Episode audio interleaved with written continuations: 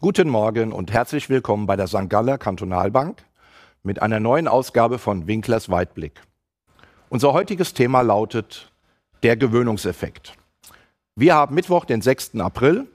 Der DAX notiert aktuell bei rund 14.400 Punkten und damit relativ unverändert zu unserer letzten Sendung von vor zwei Wochen.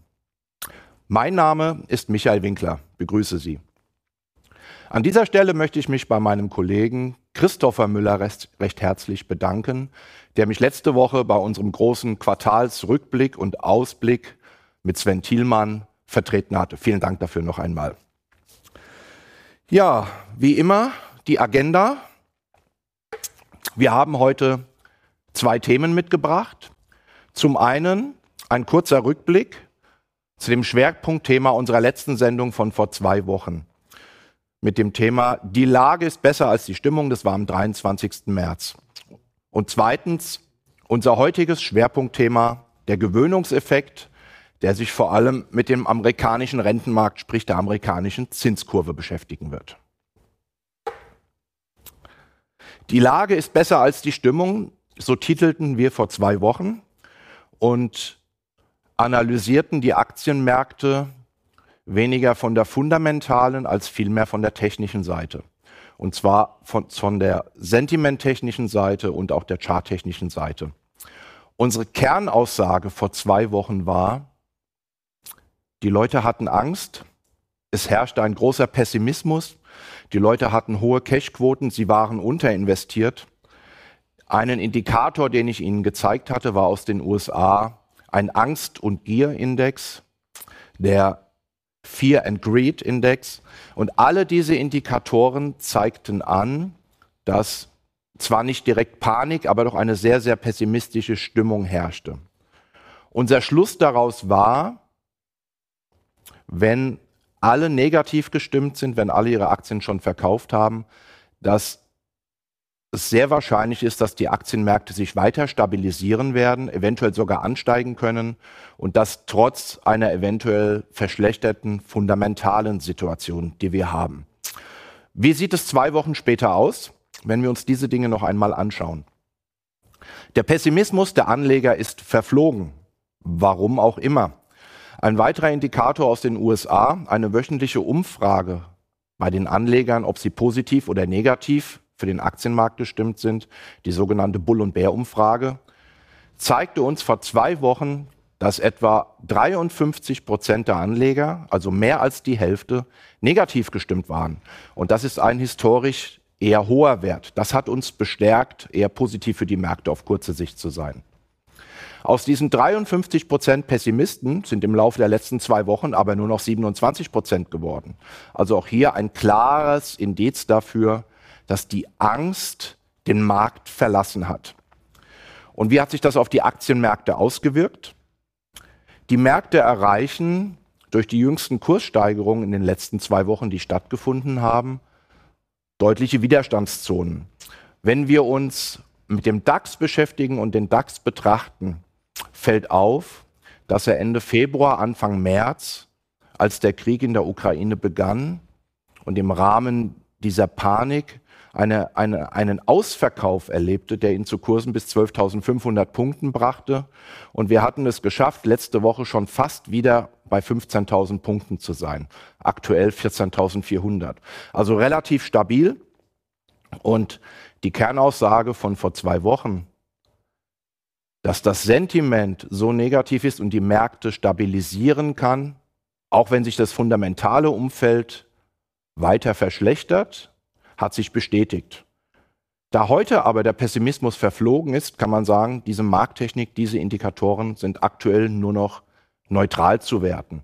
Das heißt, sie sind eigentlich kein weiterer Treiber mehr für steigende Aktienkurse. Und da unser Titel heute auch der Gewöhnungseffekt lautet, möchte ich hier schon einmal zum ersten Mal auf diesen Gewöhnungseffekt zu sprechen kommen.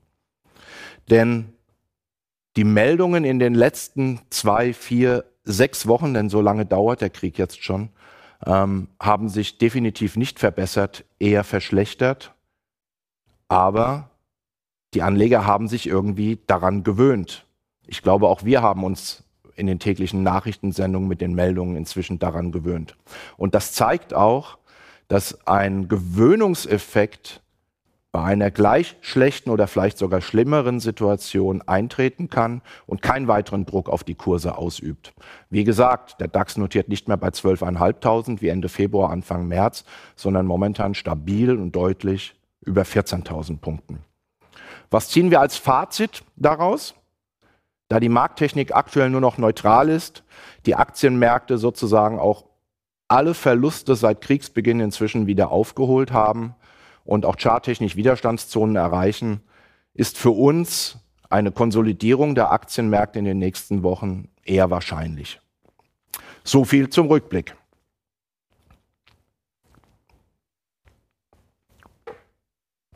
Unser heutiges Schwerpunktthema, der amerikanische Rentenmarkt, die amerikanischen Zinsen oder kurz zusammengefasst die amerikanische Zinskurve.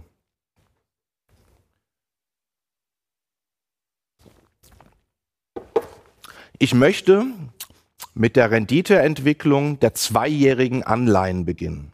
Also wir schauen uns jetzt die zweijährigen Anleihen an. Gleich schauen wir uns die zehnjährigen Anleihen an. Als Ergebnis daraus die Zinskurve und was wir als Fazit daraus ziehen können. Grundsätzlich orientiert sich die Rendite der zweijährigen Anleihe an der Geldpolitik oder an der erwarteten Geldpolitik der Notenbank. So ist das Zinsniveau in den USA in den letzten Monaten bei zweijährigen Anleihen von 0,5 Prozent auf aktuell 2,5 Prozent angestiegen. Das ist ein Zinsanstieg von 200 Basispunkten oder eben zwei Prozentpunkten. Und auch dieser Zinsanstieg, der die erwarteten Zinserhöhungen der amerikanischen Notenbank Fed in den nächsten Monaten jetzt schon eingepreist hat, hat das in einem Tempo getan, das historisch sehr, sehr schnell vonstatten gegangen ist. Also wenn man sich das auf einem Chart anschauen würde, ist dieser Zinsanstieg sehr schnell, sehr steil gegangen. Normalerweise dauert es länger, damit am kurzen Laufzeitende ein Zinsanstieg von zwei Prozentpunkten stattfindet. Das hat natürlich was mit dem radikalen Schwenk der Geldpolitik der amerikanischen Notenbank zu tun und auch inzwischen mit den deutlich erhöhten Zinssteigerungserwartungen. Also mit den zweieinhalb Prozent sind die Zinssteigerungen der amerikanischen Notenbank in den nächsten Monaten bereits eingepreist. Also das ist das Zinsniveau am kurzen Laufzeitende, 2,5. Schauen wir uns jetzt einfach die zehnjährige Rendite an. Die sieht nicht ganz so dramatisch und so steil aus wie der zweijährige Laufzeitbereich. Dort haben wir in den letzten Monaten einen Zinseinstieg von ja, rund 1,4 Prozent auf jetzt auch 2,5 Prozent erhalten. Das heißt, dieser Zinsanstieg betrug 110 Basispunkte, also nicht 200 wie am kurzen Lauf Laufzeitende, sondern nur 110, sprich 1,1 Prozentpunkte. Und auch hier möchte ich zum zweiten Mal auf den Titel unserer heutigen Folge, der Gewöhnungseffekt, zu sprechen kommen. Denn, wer sich noch erinnert, im Januar fand hier bei zehnjährigen Anleihen ein Zinsanstieg von 1,4 auf etwa 1,8 Prozent statt. 40 Basispunkte, gar nicht so viel. Aber dieser Zinsanstieg hatte ausgereicht, um im Januar an den Aktienbörsen für deutliche Kursrückgänge und speziell bei Wachstumsaktien also als Beispiel die amerikanischen Technologieaktien, sogar für einen Ausverkauf zu sorgen. Der Nasdaq 100 Index, also der Index der amerikanischen Technologieaktien, fiel im Januar in diesem Zeitraum von 16.500 Punkten auf 14.000 Punkte. Und jetzt komme ich wieder auf den Gewöhnungseffekt zu sprechen. Also wir hatten Ängste für die Aktienmärkte bei einem Zinsniveau von 1,8 Prozent vor zwei, drei Monaten. Heute notiert das Zinsniveau deutlich höher. Wir sind bei 2,5 Prozent. Wer jetzt erwartet hätte, dass aufgrund dieser weiteren Zinssteigerung die Aktienmärkte noch viel stärker unter Druck geraten wären und die Indizes noch deutlich tiefer notieren würden, ja, der hat sich getäuscht. Denn trotz höherem Zins, also nicht mehr 1,8, sondern 2,5 Prozent, reagieren die Aktienmärkte heute relativ gelassen. Und der eben von mir erwähnte Nasdaq 100 Index, der im Januar auf die 14.000 Punkte fiel, hat heute trotz höherer Zinsen nicht die 14.000 Marke als aktuelles Kursniveau, sondern er notiert im Bereich von etwa 15.000. Auch das zeigt diesen typischen Gewöhnungseffekt, der an der Börse immer wieder zu finden ist. Die Anleger haben sich einfach an das höhere Zinsniveau gewöhnt und reagieren nicht mehr so hektisch und so panik, panisch wie beim ersten Auftreten dieser Meldungen. So, jetzt haben wir uns mit der zweijährigen Anleihe und der Rendite der zehnjährigen Anleihe beschäftigt. Und wie gesagt, beide notieren heute etwa bei 2,5 Prozent. Das bringt mich zu dem nächsten Punkt, nämlich zu der amerikanischen Zinskurve. Zinskurve beschreibt einen Laufzeitbereich. Der kann theoretisch von Tagesgeld oder drei Monatsgeld bis 30 Jahre gehen. Sehr häufig oder am häufigsten verwendet, um Aussagen über eine Zinskurve zu erhalten, ist die Betrachtung des Laufzeitbereiches zwei bis zehn Jahre. Also genau zehn minus zwei. So, wie komme ich zu einer Zinskurve? Zinskurve bedeutet, ich betrachte das Zinsniveau der zehnjährigen Anleihe, 2,5 Prozent, ziehe davon das Zinsniveau der zweijährigen Anleihe ab, heute auch 2,5 Prozent, und komme dann als Ergebnis heute bei Null heraus mit dem Ergebnis, die Zinskurve ist sozusagen flach über diesen Laufzeitbereich.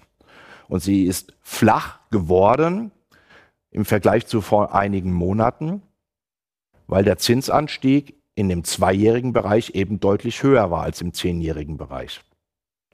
Und über die Flachheit oder die Steilheit einer Zinsstrukturkurve wird sehr viel diskutiert und analysiert weil sie Rückschlüsse auf die konjunkturelle Entwicklung geben soll.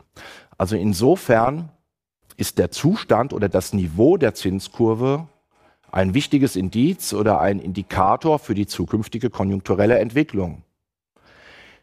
Kernaussage dabei ist, je steiler die Zinskurve, und steil bedeutet, dass der Zins bei zehn Jahren eben höher oder deutlich höher liegt als am kurzen Ende bei zwei Jahren. Je steiler die Zinskurve, desto optimistischer ist man für die zukünftige konjunkturelle Entwicklung. Umgekehrt bedeutet ein Nachlassen der Steilheit oder anders ausgedrückt, ein flacher Werden der Zinskurve ab der Wartung abnehmender konjunktureller Dynamik. Und jetzt wird es spannend für uns, da die Zinskurve in den USA in den letzten Monaten von einer gewissen Steilheit eben sehr flach geworden ist, momentan auf ein Niveau sozusagen von Null und Zinsunterschied, also ganz flach. Das heißt für uns, obwohl momentan die amerikanische Konjunktur sozusagen boomt, der Arbeitsmarkt fast unter Vollbeschäftigung leidet, Arbeitslosenquote deutlich unter 4 Prozent aktuell, gibt die Entwicklung der amerikanischen Zinskurve ein Indiz auf in der Zukunft eher nachlassendes konjunkturelles Momentum, was man eventuell anhand der momentan hohen Inflationsraten, immer noch der Störung der Lieferketten und auch des Krieges in der Ukraine durchaus verstehen kann. Und jetzt ist die Frage zum einen, wie stark wird eventuell dieses konjunkturelle Momentum nachlassen und wie lange dauert es? Zu dem zweiten Punkt, wie lange dauert es, ist die Erfahrung, dass Signale aus der Zinskurve häufig dann mit einem Vorlauf ja, von zwölf bis teilweise 18 Monaten auf die konjunkturelle Entwicklung angezeigt werden. Also ein flacher Werden der Kurve bedeutet eben nicht, dass jetzt sofort die Konjunktur wegbricht, aber die Erwartung ist schon, dass die konjunkturelle Dynamik im Laufe der nächsten ja, 12 bis 18 Monate dann nachlassen wird. Und neben dem Begriff steile Zinskurve, dem Begriff flache Zinskurve, gibt es natürlich dann auch noch den Begriff der inversen Zinskurve. Und invers wird die Kurve, wenn das Zinsniveau bei den kurzfristigen Anleihen, also bei den Zweijährigen, sogar höher wird als bei den Zehnjährigen. Also heute ist ja beides auf dem Niveau von etwa 2,5 Prozent. Wenn jetzt das Zinsniveau auf etwa 3 Prozent ansteigen sollte bei den zweijährigen Anleihen, vielleicht aufgrund der Erwartung, dass die FED noch weiter erhöhen wird, und am langen Ende bei den Zehnjährigen würde das nicht passieren, dann hätte man sozusagen eine inverse Zinskurve mit einer ja, Flachheit oder einer Inversität von minus 50 Basispunkten. Und jetzt wird es wirklich spannend, weil die Erfahrungen der Vergangenheit zeigen, dass inverse Zinskurven in der Vergangenheit mit dem üblichen zeitlichen Vorlauf von etwa 12 bis 18 Monaten fast immer, fast ausnahmslos später sogar zu einer Rezession geführt haben. Und insofern ist dieses Thema für die Börsianer momentan so wichtig und so spannend, weil beobachtet wird, ob aus dieser momentan flachen Zinskurve eventuell sogar eine inverse wird, um Rückschlüsse auf die spätere konjunkturelle Entwicklung zu ziehen. Denn das Fazit wäre, wenn es zu einer Inversion der Zinskurve kommen sollte, dass die Wahrscheinlichkeit einer möglichen zukünftigen Rezession der amerikanischen Wirtschaft sehr hoch wäre und das als Rückschluss wieder auf die Aktienmärkte wäre nicht unbedingt gut für die Aktienmärkte, um es einmal vorsichtig auszudrücken. Aber so weit sind wir noch lange nicht. Also die Kurve ist momentan nur flach geworden. Das zeigt zumindest den Hinweis auf zukünftig nachlassende konjunkturelle Dynamik. Und insofern ist die Betrachtung der amerikanischen Zinskurve für uns heute zumindest schon einmal ein mögliches Warnsignal für die zukünftige Entwicklung an den Kapitalmärkten. Noch nicht, aber wir haben sie auf jeden Fall unter Beobachtung. Normalerweise würde an dieser Stelle jetzt unser dritter Punkt unserer Agenda kommen, nämlich die Idee der Woche. Da meine Zeit aber ziemlich abgelaufen ist oder ich sie ausgeschöpft habe, weil ich Ihnen das Thema der amerikanischen Zinsen und der Zinskurve sehr ausführlich näher bringen wollte, gibt es den Punkt heute nicht, aber Versprochen, in zwei Wochen bei unserer nächsten Folge werde ich wieder eine Idee der Woche dabei haben. Das war's für heute. Bedanke mich, hoffe, Sie hatten Spaß. Freue mich, wenn wir uns in zwei Wochen wiedersehen oder wiederhören werden. Vielen Dank, Ihr Michael Winkler.